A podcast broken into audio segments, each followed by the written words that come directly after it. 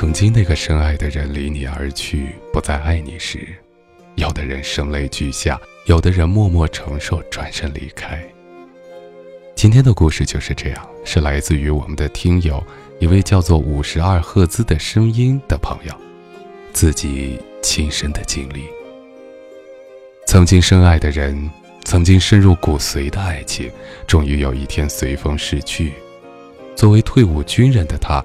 为了逃离伤心的城市，逃避折磨人的回忆，他去到了叙利亚，作为一名狙击手，参加了那里正在发生的战争。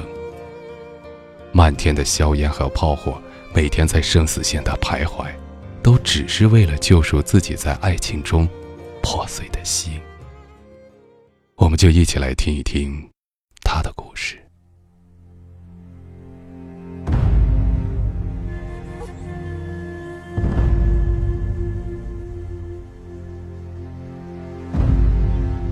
风吹打着沙粒打在脸颊，远处的枪炮声依然没有停息。在这个战火肆虐了近五年的国家，每个人都在为生存而战。谁也不知道自己的命运何时会被终结，或许就在下一秒钟。我是一名狙击手，在一年以前，我来到了叙利亚。有人问我。战争那么残酷，那么血腥，随时都有可能丢了命，你为什么还要去？唉，哀莫大于心死。我想，可能是我的生命里注定没有情与爱，只有血与火吧。甚至有时，我恨不得死亡降临到我的身上，就此结束这毫无可恋的一生。我深深吸了口带着淡淡硝烟味的空气，抬起头看着这满是尸体的战场。在这里，生命是脆弱的。一次战斗的结束，最难受的无非是亲手埋葬战友。我拖着疲惫的身躯，机械地搜索着战场。突然，眼前的一幕让我停下了脚步。在一座倒塌的楼房前，一对恋人紧紧地相拥在一起，至死都不曾放手。我不禁陷入深深的回忆。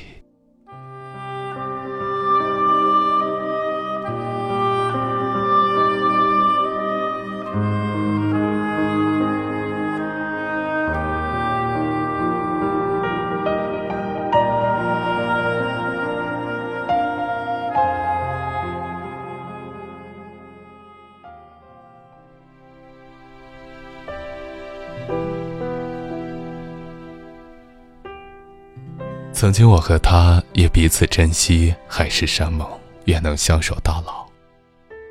还记得在一次缉毒行动，我身受重伤，内脏破裂出血，在医院昏迷了整整五天。睁开眼时，手机便响了。原来他在联系不到我的时候，只能不停的、不停的打我的电话。电话中，他焦急的问我怎么消失那么多天，电话那边的他哭得泣不成声。我多希望能马上出现在他的身边，抱着他，轻轻的和他说：“没事儿了。”没想到两天后，他居然独自一人跑那么远的距离，出现在我面前。看着我身上插满了管子，他心疼的拉着我的手哭了起来，眼泪一滴一滴的流进了我的心里，是那么的温暖。那是我第一次听到爱情的声音。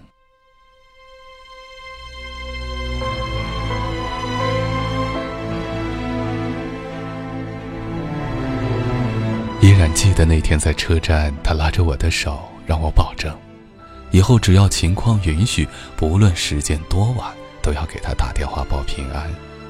我赶忙说：“我对着毛主席保证，一定遵守首长的指示。”坚决执行。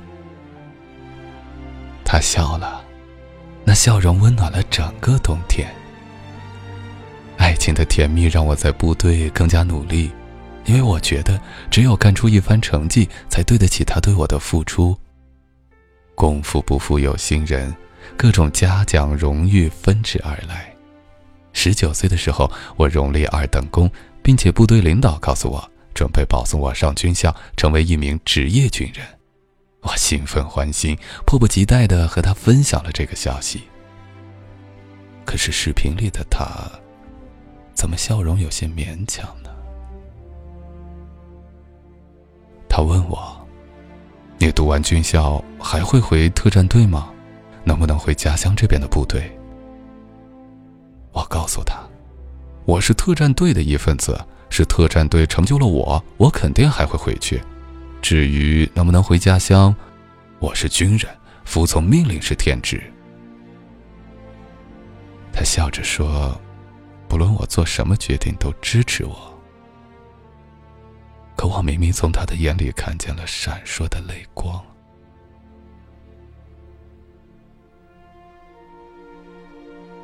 两天后，我接到他室友的一个电话，他室友说：“他哭了好久，你知道吗？他每晚睡觉前都会把手机充满电放在枕头边，然后一直等着你的电话。”如果你没打来，他半夜会做噩梦哭醒；如果你打来了，他怕影响我们休息，会一个人跑到阳台跟你通话。半夜寒风刺骨，你知道他病了多少次吗？我们也劝过他，可他说，只有听见你平安的消息，他才睡得着。所以再苦他也愿意。他为你付出了这么多，却从没跟你说过。我希望你能照顾一下他，不要让他爱你爱的那么辛苦。听他的室友说完之后，我想，此生有这样一个女孩为自己牵肠挂肚、默默守候，是多大的幸运！如果负了她，赢了天下又如何？于是，在所有人的不解与反对中，我选择脱下军装，离开部队，放弃了上军校的机会，回到他的身边，许他一世相随。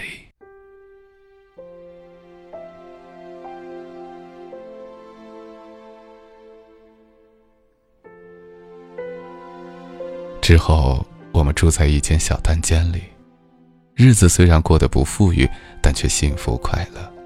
每天下班后，我都会买菜做饭。渐渐的，从一个连菜刀都不会用的人，变成了一个能做一桌子好菜的人。而他，总是会在我做菜的时候，在后面紧紧地抱着我。饭后，我们会牵着手走过这座城市的大街小巷。日子虽然平淡，没有多么的浪漫，但我觉得，最大的幸福就是两个人在平淡的日子里互相照顾，彼此相惜，执子之手，与子偕老。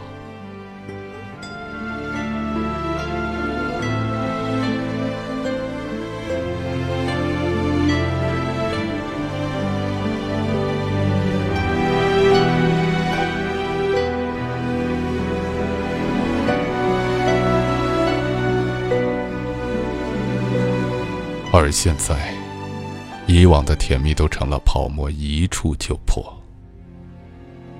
哈哈，fuck you！耳边突然传来的笑声把我唤回了现实。只见我的观察手正兴奋地跳出掩体，对着刚被他击毙的敌人又笑又骂，吓得我一把拽起他就跑。没跑几步，我们掩藏的那栋楼就被炮弹夷为平地。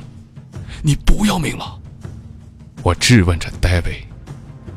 戴维是我的观察手，因为曾到中国留过学，能说一口流利的、带有明显京城味道的中国话，所以被安排和我搭档。老大，你知道我们为什么来这里吗？他说我没有男人的气魄，不够勇敢，就这样分手了。我要向他证明自己，我是一个男人，我很勇敢，我能保护他。我的观察手。我的联络员，这个傻瓜，就这么信誓旦旦的觉得证明自己的勇敢就能挽回自己女友的心，太傻，太傻。可我，何尝又不是这样一个傻瓜呢？因为一个很蠢的理由，跑到异国他乡参战，为了一个我爱他，他却不再爱我的人，执着着自己的爱。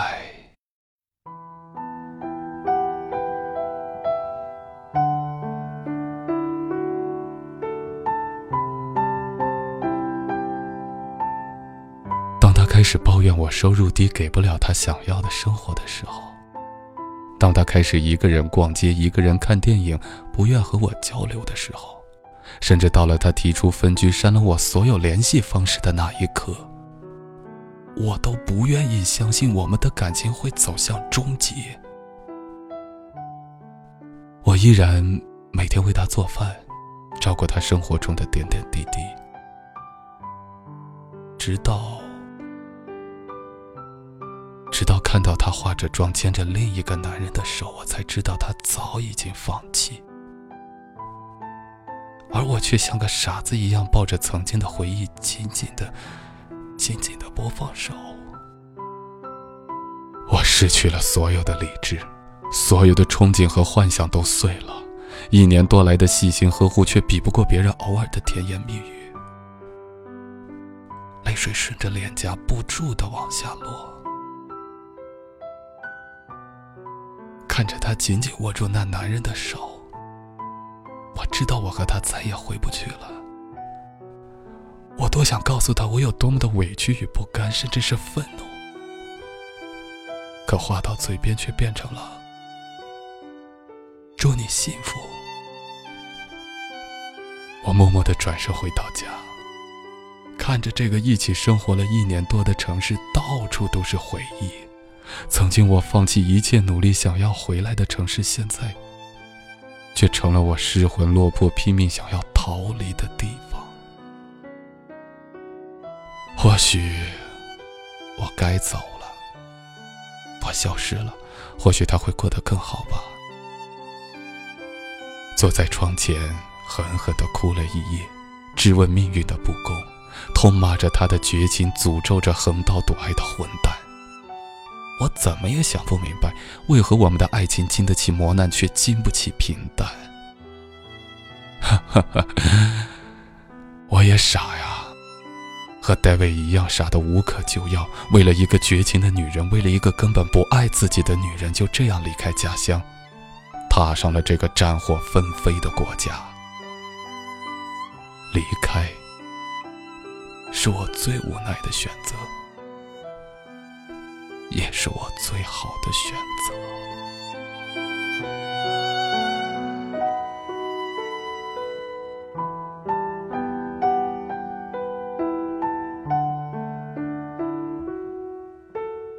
半个月后。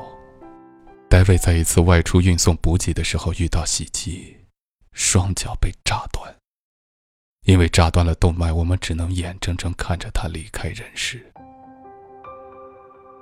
走前，他最后一句话竟是：“我希望我的前女友能来墓碑前看一看我。”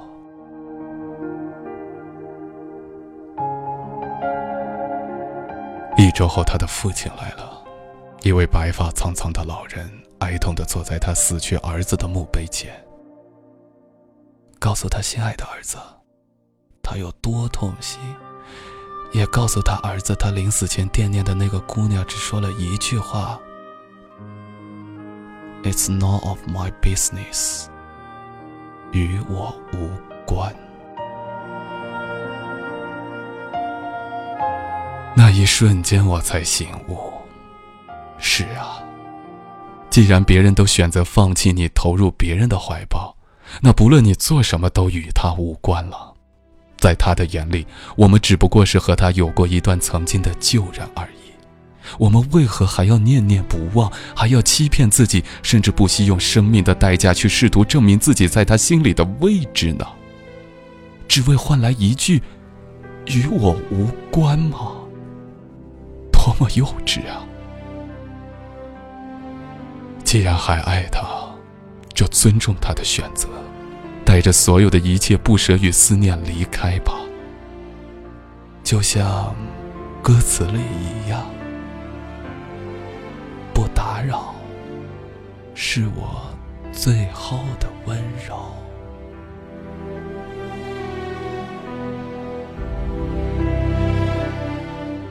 夜深了。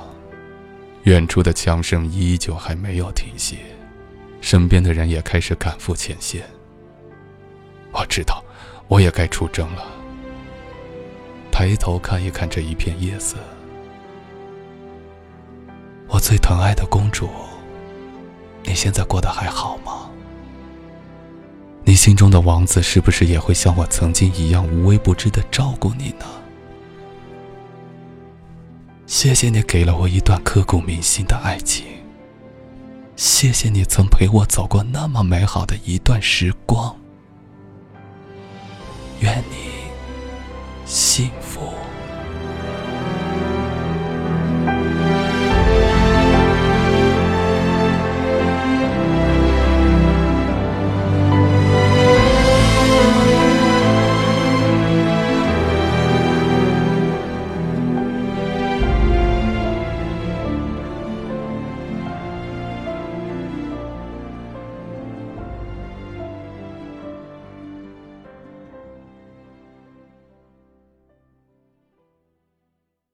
故事听到这里，很幸运，节目播出的时候，我们这位朋友已经安全的回到了国内。但是在节目的最后，还是想简单说两句：当曾经那个深爱的人离你而去，不再爱你时，有的人声泪俱下，有的人默默承受，转身离开，但刻骨铭心的痛苦是一样的。它代替了所有的甜蜜与美好，成了一道不忍面对的伤疤。因为曾经感动，所以爱难以忘怀。也许直到有一天，命运的经历会以最特别的方式让你打开心结，放下执念。那时疤痕不再代表伤痛，却成为了属于你独一无二的刺青。它代表的是你的成长和坚强。无论你经历了什么。有些经历的释怀是要有点时间和机缘来化解的，所以，先过好自己的生活吧。没有人比你自己更有责任和义务，让自己快乐起来。好好爱自己。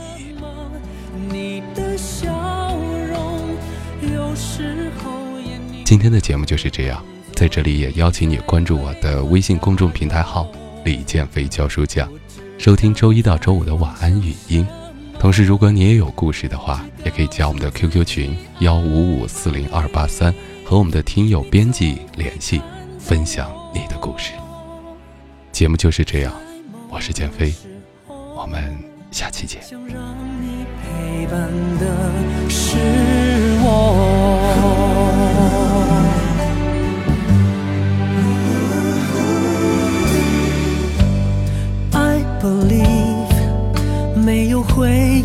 时候，只不过正好你在电话中。